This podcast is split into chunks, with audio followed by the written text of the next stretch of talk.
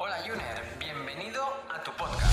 Si eres una persona que está de acuerdo en que la salud es importante, está interesada en aplicar cambios para mejorar y además apuesta porque este sea el momento, estás en el lugar adecuado. Soy Edgar Barrio Nuevo, ahora mismo doctorando en nutrición. Fundé mi primer centro de salud integrativa Pure Corpore hace ya más de 10 años y ahora también lidero Ayunízate, la primera academia de habla hispana en el mundo sobre el ayuno como herramienta para potenciar tu salud.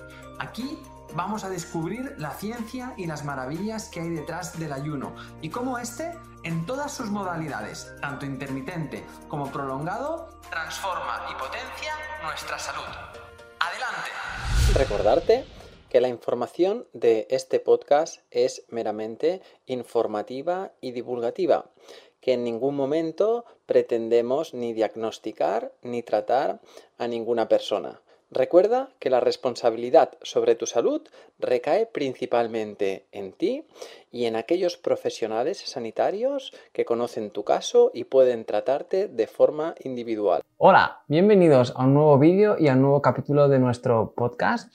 Hoy eh, vamos a hacer una sesión especial donde voy a compartir con todos vosotros un caso clínico para que veáis cómo eh, abordamos en, nuestras, en nuestro centro, en nuestras consultas, eh, aquellas situaciones o aquellas patologías donde eh, a veces pues mm, se han probado muchas cosas, las cosas convencionales no acaban de funcionar y la persona pues va arrastrando durante muchos años pues es un tipo de de situación que le va generando pues sufrimiento, le va generando eh, mala calidad de vida y en definitiva pues bueno va entorpeciendo su, camino. En este caso eh, os voy a compartir el caso de, Pilar.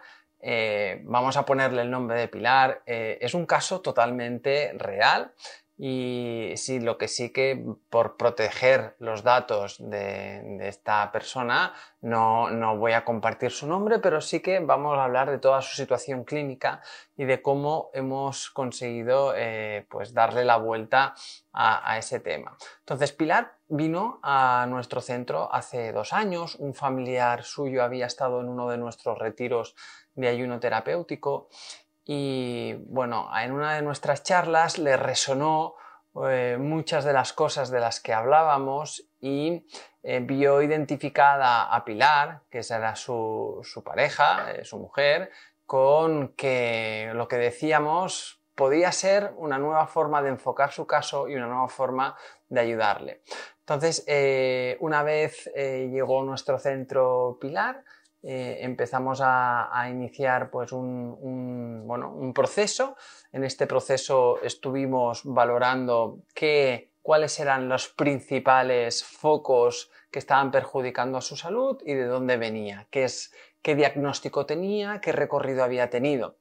Pilar eh, es una mujer de 56 años que había arrastrado durante prácticamente toda la edad eh, desde que tuvo la menstruación y toda su etapa fértil hasta la menopausia, un cierto sobrepeso, pero sí que con la menopausia, con 48 años, empezó a engordar mucho, ¿no? empezó a engordar demasiado.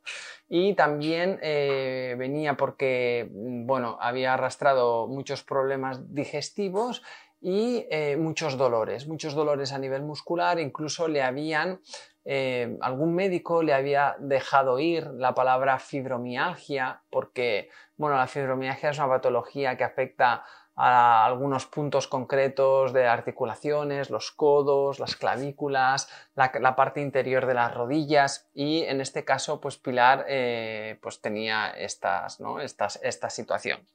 Así que, bueno, también nos traía unas analíticas unas analíticas donde, donde queríamos observar unos casos muy determinados. En sí nos traía tres analíticas de los últimos tres años, que se había hecho pues una cada año, donde eh, lo que veíamos principalmente era que había un tema de glucemia alto, o sea, presentaba 100 eh, de glucemia en la primera, 105 en la segunda, 107 en la tercera, y aunque el ratio de lo que es el, laboratorio, el ratio de, ¿no? óptimo, ¿no? o el ratio válido es hasta 110, en este caso, bueno, ya podíamos intuir.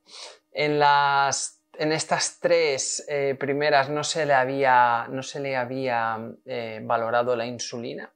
La insulina es un parámetro que cuando hay esta serie de, aspectos, inflamación, ¿no? estos dolores, cuando hay estos problemas digestivos, sobre todo era a nivel gástrico, eh, la comida le sentaba mal, se levantaba por la mañana con una sensación de pesadez muy alta, eh, había tenido unos parámetros, había, había, dado positivo durante su vida dos veces, dos veces en Helicobacter pylori, que es una bacteria que vive en nuestro intestino. Y ya os digo que en este caso la insulina no se había valorado y nosotros sí que pedimos una valoración de la insulina para una siguiente analítica y ver cómo, su, cuerpo estaba respondiendo por tener estas glucemias altos. La insulina, fijaros que en, esa tercera, en esa cuarta que sería nueva analítica que, nos, que pedimos ¿no? y, que, tenemos, eh, en esa analítica sí que la glucemia eh, se había moderado hacia 98, pero eh, la insulina salía 18, os explico. Menos de 5 sería el nivel de ideal de insulina. Entre 5 y 10 es un nivel aceptable y si está más a 10, nivel de 10 es alerta, ¿no? Y si está más de 15 ya es peligro. En este caso, Pilar tenía 18 de insulina, es decir, su cuerpo para poder tener esos niveles de glucemia en ayunas bastante tirando hacia alto, estaba produciendo mucha insulina. Esto nos está avisando de que hay una resistencia a la insulina que después nosotros confirmamos con una serie de detalles que ahora os, os, explicaré, ¿no? Como lo vimos en consulta, esta resistencia a la insulina.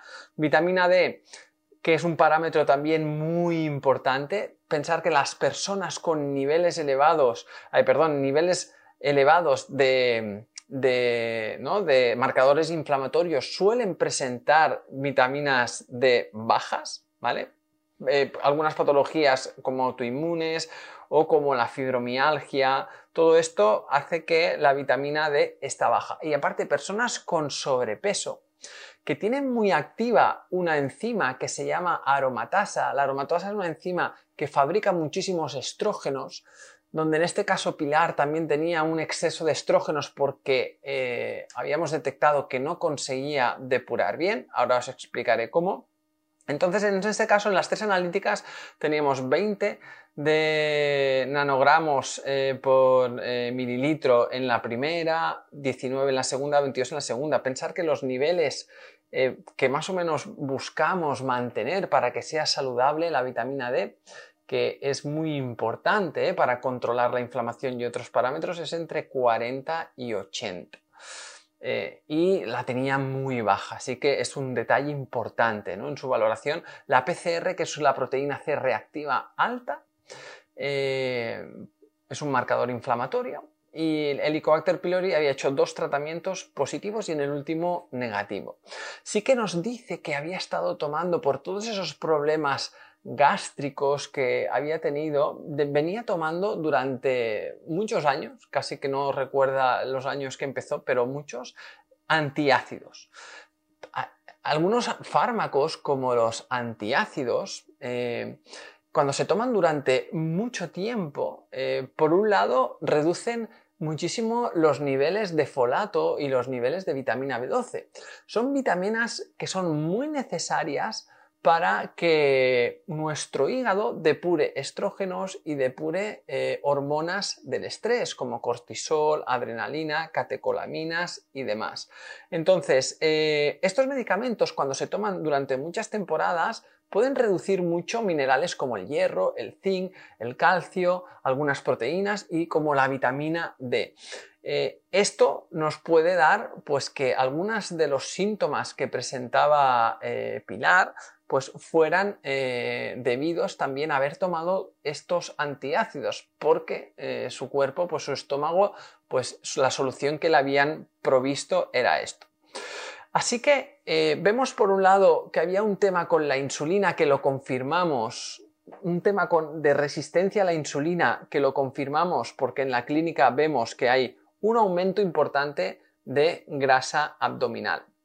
Después hay un factor que es la acantosis nigricans, ¿vale? Que es cuando hay niveles altos de insulina, eh, la insulina es una hormona de proliferación y se estimulan muchísimos receptores en la piel que lo que hacen es generar un tono más oscuro. Y en este caso Pilar veíamos que tenía, por ejemplo, la zona de, los codos muy oscurecidas, la zona del interior de las axilas muy oscurecidas, eh, también tenía unas marcas, unas melanosis, que son como unas manchas más oscuras en la zona de, en la, zona de la cara, también tenía eh, la presencia de verruguitas como acrocordones en el, en el cuello, todo esto eh, punto rubí tenía bastante en la zona de la barriga, en la zona abdominal, cuando hay un exceso de proliferación debido porque la insulina es una hormona proliferativa, los estrógenos también son hormonas proliferativas.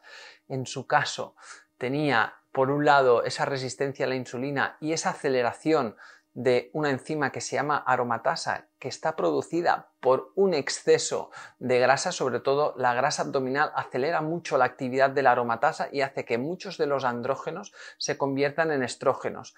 Y en este caso, si ya genéticamente hay una predisposición a tener muchos receptores activos de estrógenos altos, en su caso, cuando le preguntamos a Pilar si durante sus ciclos menstruales había tenido problemas, pues había tenido muchísimos, había tenido endometriosis, síndrome premenstrual, había tenido pues eh, mucho dolor cuando tenía las reglas, inflamación en el pecho, demás, todo esto eh, nos daba síntomas de que, de que, había un exceso de todas esas hormonas proliferativas. Además, eh, al estudiar cómo su hígado estaba depurando estas hormonas, no había una buena acción del hígado en depurar. Y esto lo hace eh, una función del hígado que es la metilación. También el hígado es importante para degradar una hormona que es la histamina. Y en el caso de Pilar, estábamos viendo cómo había piel seca, dermatitis, eh, muchas constipados continuamente, mucha rinitis, o sea, algo también con la histamina que nos daba, nos llevaba a parar a que su hígado, esa función de metilación, no estaba haciéndola bien. Así que en la primera consulta lo que hicimos es primero eh, eh, pedirle toda una serie de analíticas, pedimos otra vez la vitamina D, pero pedimos también la PTH. La PTH la pedimos porque es, eh, es una hormona que, que que lo que hace es equilibrar el nivel de calcio en la, sangre. Si el calcio baja, la PTH suba mucho y entonces la vitamina D también se reduce porque la vitamina D busca eh, sacar calcio de los huesos. Eso puede llevarnos a una, desmineralización.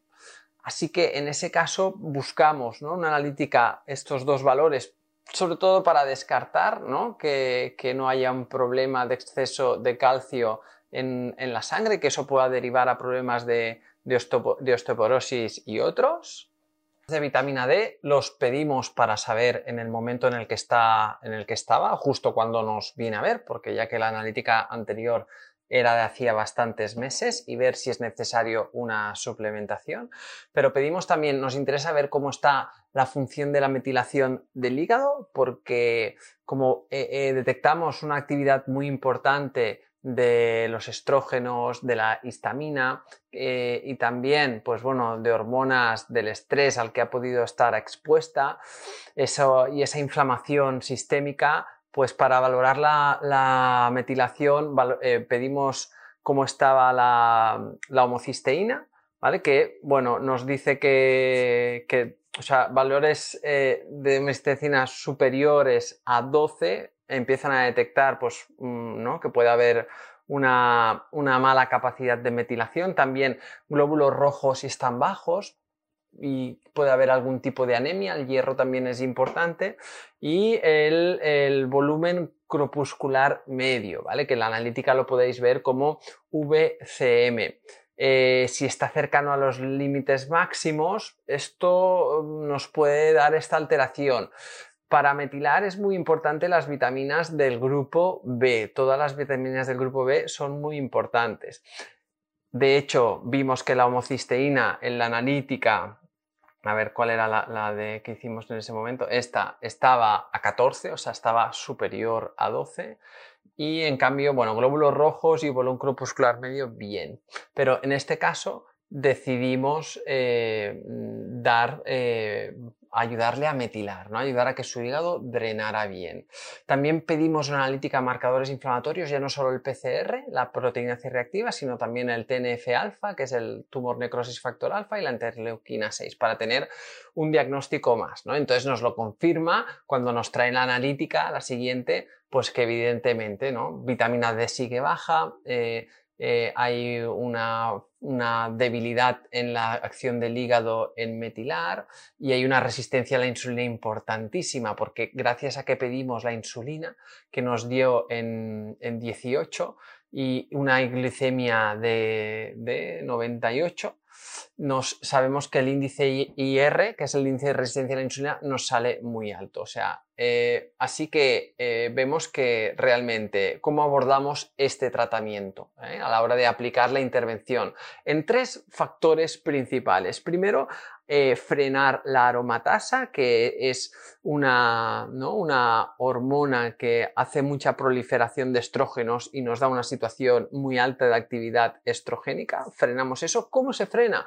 el principal factor de, potenciar la aromatasa es con la grasa, con la grasa sobre todo abdominal, por lo que hay que adelgazar. Hay que adelgazar y la, resistencia a la insulina está produciendo todo eso. Para adelgazar, un protocolo muy sencillo eh, que va enlazado con los demás tratamientos porque hemos dicho tres cosas. Primero, frenar la aromatasa, hay que reducir la grasa corporal, ayudar al hígado a metilar mejor para la metilación, eh, que esa función del hígado drene y que depure mejor las hormonas eh, de estrógenos y hormonas del estrés y después mejorar esa hipocloridria. Normalmente también cuando hay una hipocloridria, el cuerpo, eh, cuando la función del hígado no acaba de estar bien, en este caso también Pilar presentaba otra función del hígado un poquito más débil, que era la sulfatación, que eh, a partir de la sulfatación se produce gastrina, una hormona que ayuda a aumentar el ácido clorhídrico, también estaba ciertamente pues ahí eh, reducida, disminuida. Entonces lo que, lo que hicimos es también intervenir sobre la, sobre la hipocloridria para ayudar a sus digestiones ¿no? y toda esa sensación que tenía y por haber estado tomando tantos antiácidos. En este caso fue esencial también el trabajo con su médico para ayudar a retirar todos esos antiácidos ¿eh? que frenan muchísimo eh, la absorción de vitamina B12, porque el ácido es muy importante para la producción de factor intrínseco, que el factor intrínseco es una sustancia esencial para la absorción de vitamina B12 y la, vitamina B12 es muy importante para la metilación, ¿no? Como veis, todo empieza a encajar las piezas y empiezan a, empieza a tener un orden. Así que buscamos eh, a nivel de intervención, eh, primero, eh, a nivel de alimentación, reducir las ingestas alimentarias, estaba comiendo 5 o 6 veces al día, reducirla a 3 veces al día y aplicar un ayuno de al menos 13-14 horas desde la última ingesta a la primera ingesta del día, eliminar de la alimentación alimentos que tengan un índice glucémico alto, harinas refinadas, azúcares, exceso de carbohidratos, eh, de carbohidratos calientes como pasta, patatas fritas, arroz, todo esto también lo, reducimos. Esto nos ayudaba muchísimo a mejorar ese, aspecto de frenar la aromatasa y empezar a eliminar exceso de, grasa. Suplemento de vitamina D.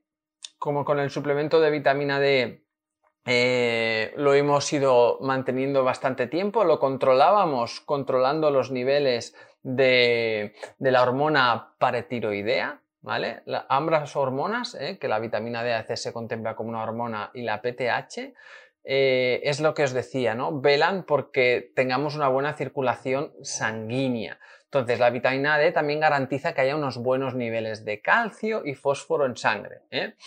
Para ello es importante que estas dos hormonas estén bien, ¿no? Cuando hay falta de vitamina D, el exceso, como no se regulará bien el calcio, se producirá más PTH y esto puede producir lo que os comentaba antes de esa desmineralización o sea, Aparte, con, el, con la menopausia, un efecto secundario puede ser ¿no? que no haya una buena mineralización.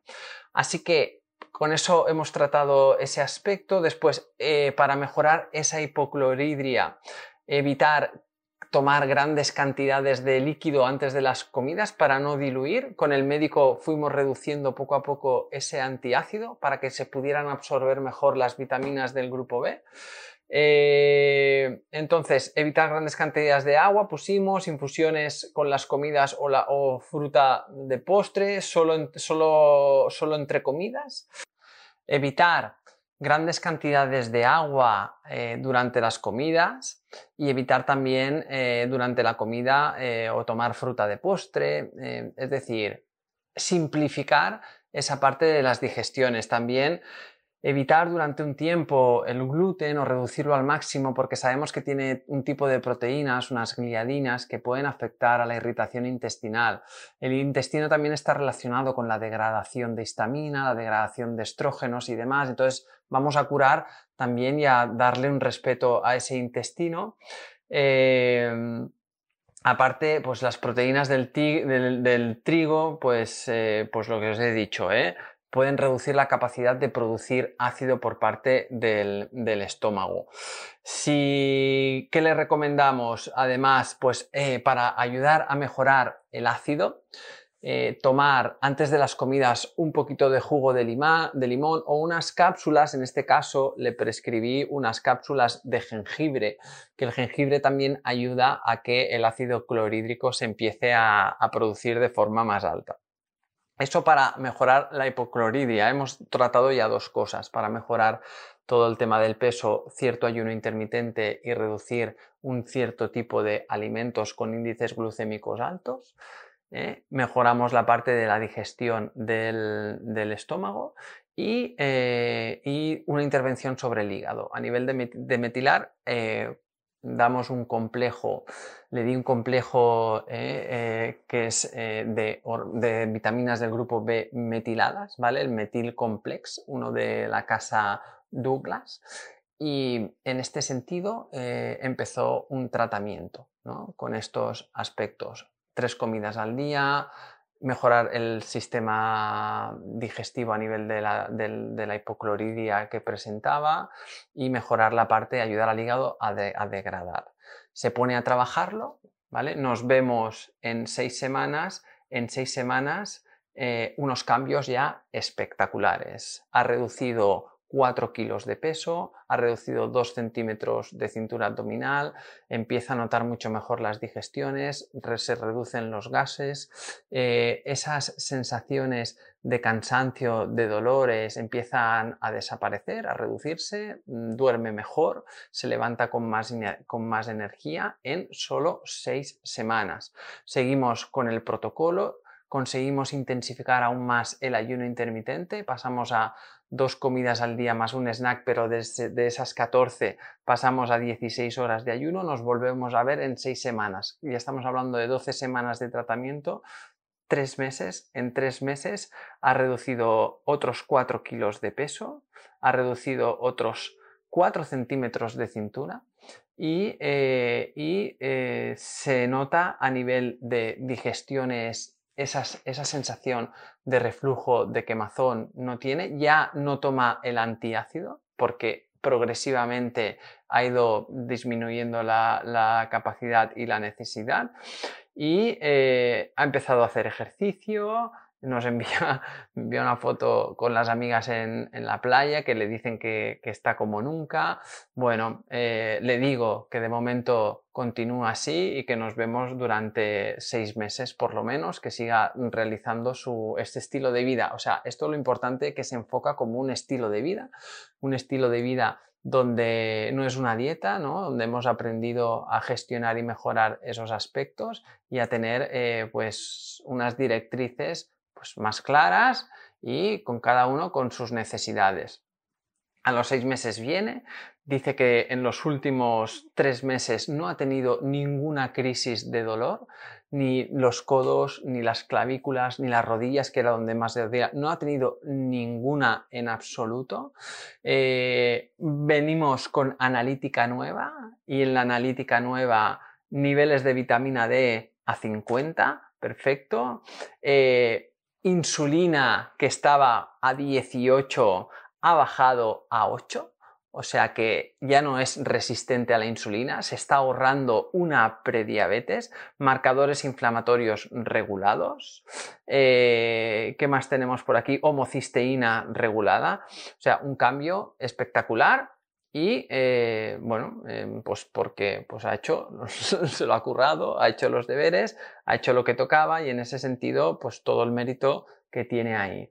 Eh, empezamos a, mejorar y a reducir em, la suplementación que estaba tomando y, a, recomendarle que siga esta línea de vida, siga con el ejercicio físico, siga con este tipo de alimentación y que, bueno, nos comenta que sí, que alguna vez pues, se ha pasado y que evidentemente el día que se ha pasado ha notado más esas sensaciones, pero que enseguida, volviendo a su pauta normal, pues mm, se ha encontrado bien y, ha encontrado pues todas estas mejoras.